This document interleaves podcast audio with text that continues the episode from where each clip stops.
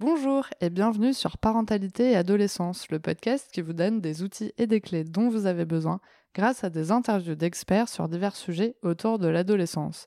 L'adolescence n'est pas obligée d'être synonyme de chaos, alors soyez joie, il y a des solutions. Avant de commencer, n'hésitez pas à suivre le podcast sur les réseaux sociaux, Instagram et Facebook en tapant parentalité et adolescence car ça me permet d'échanger avec vous.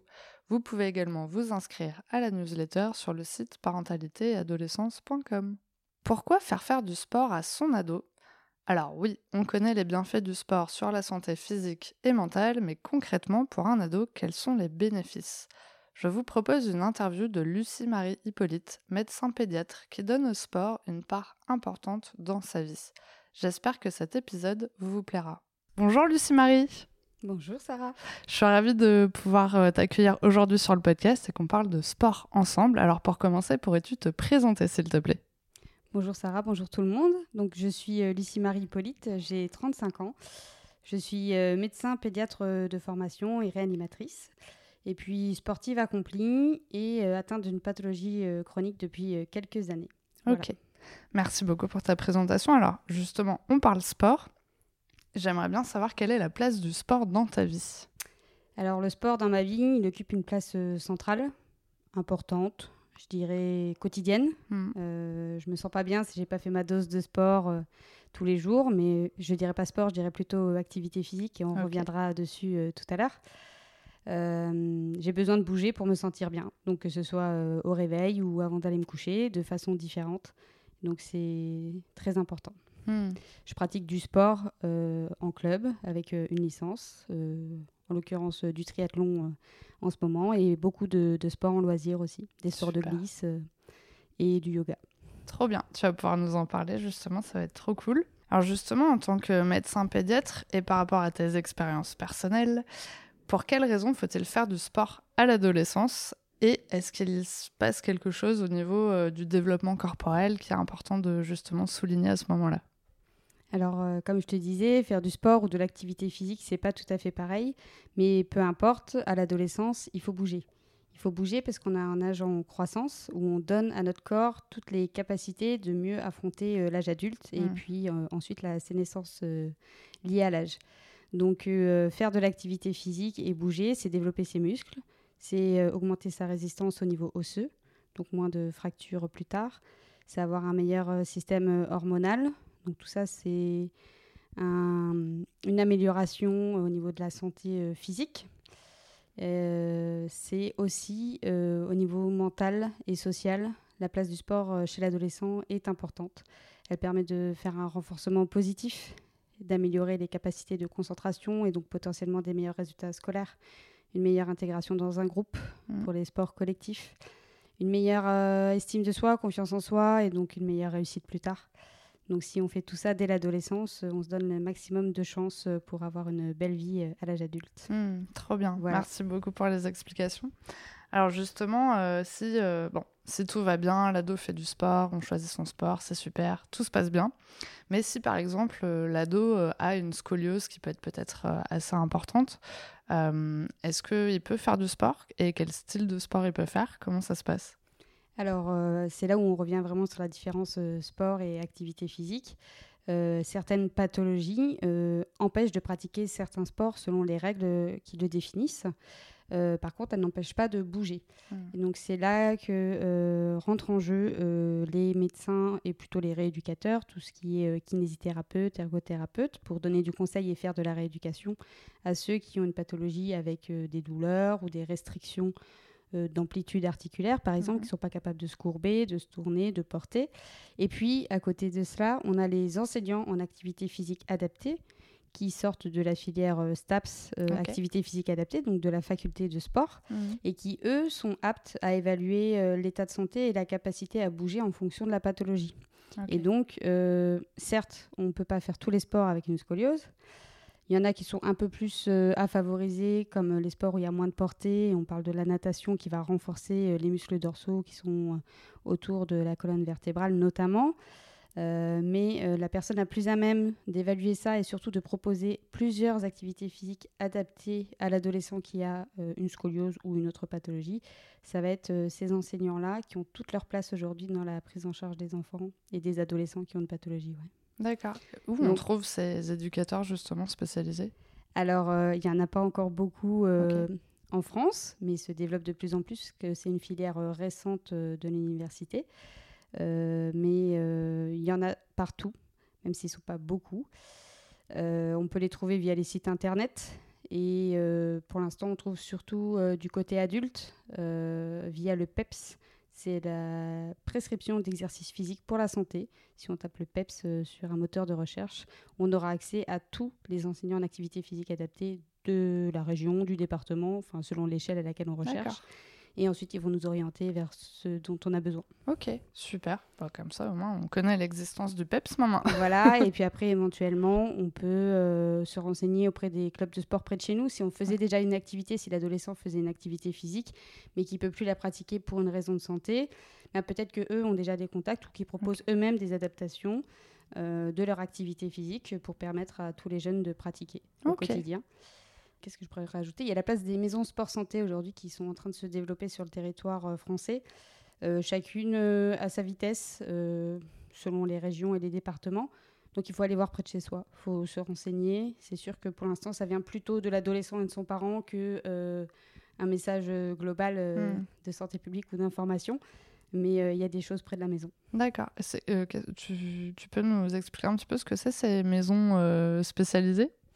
Alors, euh, ça va être un petit peu compliqué aujourd'hui de détailler les maisons sport santé, puisque chacune euh, développe à sa façon euh, l'idée globale de la maison sport santé, qui est de rapprocher de l'activité physique des gens qui en sont éloignés. Soit parce qu'ils n'en font pas du tout dans leur quotidien, parce qu'ils n'y sont pas exposés, parce qu'ils sont sédentaires, hmm. soit parce qu'ils ont une pathologie qui les empêche d'en faire. Donc, on rapproche ensemble des patients des professionnels de santé qui vont proposer de faire l'activité physique et des professionnels du milieu de l'activité physique qui, eux, vont être effecteurs. Super, génial. Et chaque euh, maison sport santé va développer sa façon de rapprocher euh, ces différents acteurs. D'accord. Et on en a une à Bordeaux? Oui, il y en a à Bordeaux. Euh, alors, je ne sais pas si je peux en citer. Je ne les connais pas toutes. D'accord. Non, mais si on a déjà dans le centre autour. alors, ici, par exemple, il y a le comité départemental olympique et sportif de Gironde, qui est maison sport santé.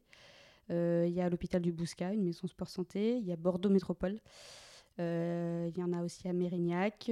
Enfin, ça se développe de plus en plus euh, oui, donc il y en a l'agglomération. Pas mal déjà en région, donc c'est bien. C'est pas une tous les. Non, par contre, c'est en structuration. Donc pour l'instant, il y en a très peu qui hmm. accueillent les enfants, les adolescents. D'accord, donc c'est plutôt réservé à un public plus âgé? Pour l'instant, oui. Ok, d'accord. Alors j'aimerais bien savoir, est-ce qu'il y a un sport qui est déconseillé euh, à l'adolescence? Alors on ne va pas parler de sport euh, déconseillé spécifiquement à l'adolescence. Euh, ils sont tous praticables d'ailleurs. par contre, il y a des sports qui entraînent des contraintes, que ce soit en termes d'heures d'entraînement, d'horaires d'entraînement hmm. et en volume d'entraînement, et qui ont des répercussions sur la vie globale de l'enfant, qui peuvent limiter ses apprentissages scolaires, euh, que ce soit parce qu'il y a du sport le soir qui limite les devoirs, hmm. ou euh, plusieurs fois par semaine euh, qui entraîne des couchers plus tardifs et donc des réveils après une nuit plus courte et des hmm. difficultés de concentration ou de mémorisation ensuite. Euh, ça, c'est extrêmement rare. Hein. Ça va être euh, avec des gros, gros volumes d'entraînement, puisqu'en règle générale, l'activité physique favorise la concentration et la mémorisation, mais elle doit être faite à bon escient. Donc, il faut pouvoir évaluer tout cela. Et il faut déconseiller euh, les sports qui entraînent des répercussions au niveau alimentaire. Euh, avec un régime spécifique et qui ne serait pas en cohérence avec euh, une croissance d'un adolescent par rapport à ses besoins. D'accord. Donc on pourra revenir euh, une autre fois sur les besoins spécifiques de l'adolescent et sa croissance. Super. En tout cas, voilà, en fait, le but, c'est surtout de choisir un sport où il n'y a pas vraiment de de contraintes particulières, que en fait il ait assez de temps pour étudier, assez de temps pour faire son sport et que tout ça se passe le mieux possible. Exactement, que ce soit harmonieux dans sa vie en fait. D'accord. Du coup, tu as créé assez récemment une association euh, justement pour soigner les enfants grâce au sport. Est-ce que tu pourrais nous en parler, s'il te plaît? Alors oui, dans mon quotidien de médecin pédiatre, euh, j'ai pu me rendre compte que nous prescrivons beaucoup de molécules euh, chimiques pour euh, aider nos enfants et prendre en charge toute pathologie, Mhm.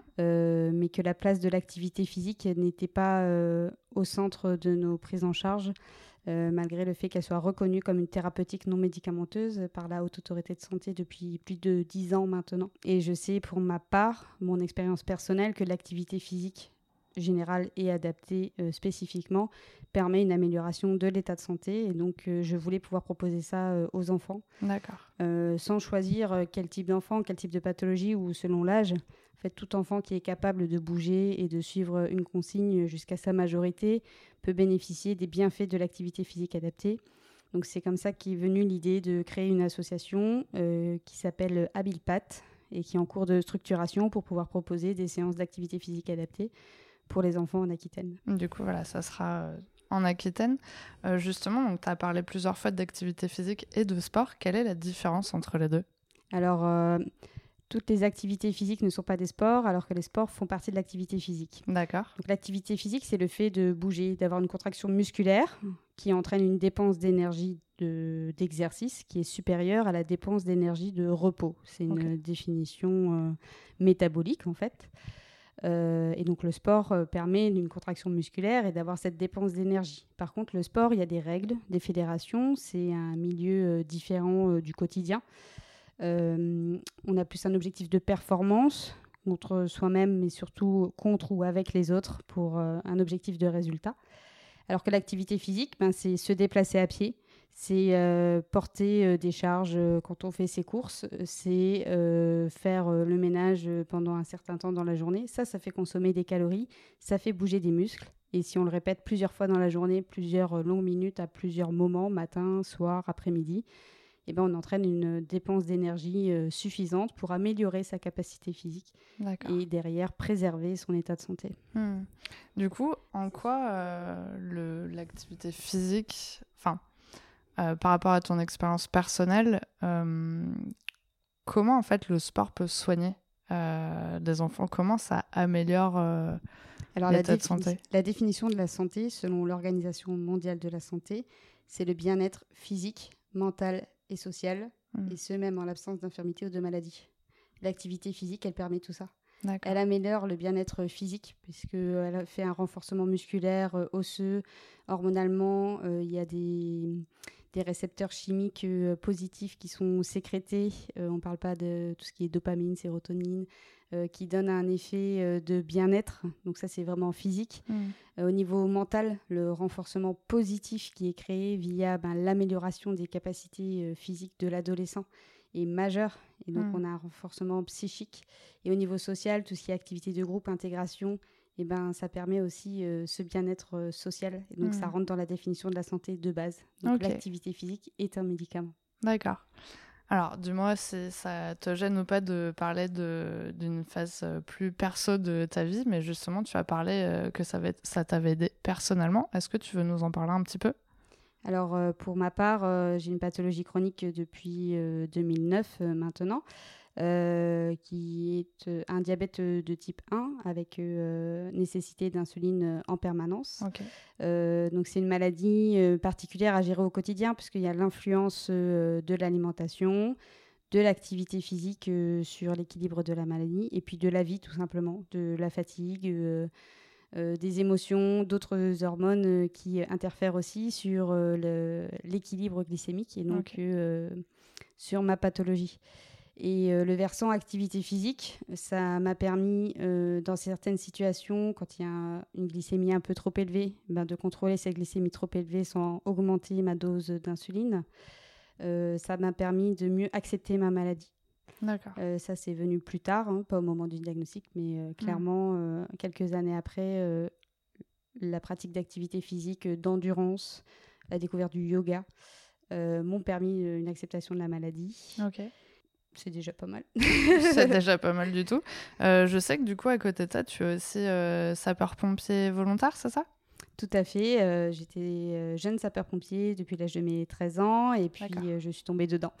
Donc ensuite, j'ai continué sapeur-pompier volontaire dans ma région d'origine, en Meurthe-et-Moselle. J'ai fait une, première carrière, on va dire, d'homme durant, où j'avais la chance de partir en intervention avec mes collègues toute mission. Et puis, eh ben, du coup, cette pathologie chronique est arrivée, me limitant dans certaines capacités interventionnelles. malgré tout, l'environnement me plaisant toujours, j'ai trouvé ma place qui s'est adaptée au fil du temps. Et euh, aujourd'hui, je suis toujours euh, sapeur-pompier volontaire, mais côté médical, je suis au service de santé et de secours médical euh, du SDIS 33. D'accord. Où je participe aux différentes missions de ce service. Super. Est-ce que du coup, parce que mes connaissances sur les pompiers est assez réduite, est-ce que du coup tu fais partie de l'équipe plutôt côté SAMU, c'est ça, où tu peux partir sur les interventions dans le camion pour gérer une problématique sur le lieu ou pas du tout? Alors ça, c'est mon travail euh, quotidien euh, à l'hôpital. je suis euh, pédiatre au SAMU SMUR, donc uniquement pour les enfants au sein du CHU de Bordeaux. Et puis, côté médecin pompier, il y a une partie effectivement qu'on appelle opérationnelle avec des interventions, mais ce n'est pas régulier toute l'année. C'est des missions ponctuelles en fonction des besoins. la saisonnier, où il y avait par exemple une médicalisation de l'hélicoptère sur les plages. Euh, il y a eu euh, une période dans l'année un renforcement des équipes euh, du CHU. Puisqu'ils avaient besoin d'une équipe supplémentaire médicale, mais c'est très ponctuel. Hmm. Sinon, il y a aussi une activité de formation, une activité de visite médicale d'aptitude, et puis surtout de soutien sanitaire opérationnel pour encadrer les interventions à risque particulier ou on en soutien des autres pompiers qui interviennent. Ok, donc finalement c'est génial, tu as pu euh, quand même euh, garder en fait ta place, alors pas au même poste. Est-ce que du coup ça a été dur pour toi justement de, de trouver cette nouvelle place? Euh, Oui, ça a été assez compliqué puisque la première réaction ça a été c'est terminé hmm. au moment du diagnostic effectivement. Je, je, ne savais pas quoi faire d'autre. J'avais fait médecine pour faire médecin sapeur-pompier militaire en l'occurrence. Et aujourd'hui, euh, je ne peux pas l'être, puisqu'il euh, il y a cette restriction de recrutement euh, sur, selon l'aptitude médicale. cependant, effectivement, on peut exercer le métier d'une autre façon. Hmm. Et le chemin est peut-être un peu plus complexe ou un peu plus long pour y parvenir, mais avec de la volonté hmm. et de la formation, s'entourer des bonnes personnes, on arrive souvent à nos fins. C'est super. Moi, je trouve que c'est un très beau parcours et ça donne aussi un, beau message euh, d'espoir, en tout cas pour les personnes qui pourraient euh, se retrouver aussi dans ton cas avec un diagnostic qui chamboule un peu euh, bah, les plans de carrière. et justement, ça tombe bien parce qu'on arrive à la question pour les auditeurs. As-tu un message à transmettre aux personnes qui nous écoutent aujourd'hui? Alors oui, ce que j'aimerais dire aux ados et à leurs parents, c'est qu'on est fait pour bouger. Hmm. Euh, c'est constitutionnel. On a des muscles, des os, des articulations et tout marche bien ensemble pour qu'on bouge. Euh, et que le mouvement, peu importe la façon dont on le fait, euh, va améliorer notre état de santé, va nous aider à préserver notre corps et notre mental pour toute la vie. Hmm. Donc prenez votre santé en main, petit, grand, il n'y a pas d'âge pour commencer, il n'y a pas d'âge pour continuer. Faites-vous plaisir. La dimension plaisir est très importante dans l'activité physique. Ce mm. C'est pas la durée qui compte, c'est pas l'intensité, c'est euh, le fait de le faire régulièrement et de façon adaptée à notre organisme. Génial. Ben, merci beaucoup en tout cas d'avoir pris le temps d'échanger avec moi sur le podcast. Merci à toi Sarah. Merci d'avoir écouté l'épisode jusqu'au bout, j'espère qu'il vous a plu. N'hésitez pas à le partager auprès d'un parent qui pourrait en avoir besoin. De noter l'épisode si la plateforme d'écoute vous le permet, car ça aide le podcast à être référencé et donc être plus visible pour d'autres auditeurs. On se retrouve la semaine prochaine pour un nouvel épisode. À bientôt!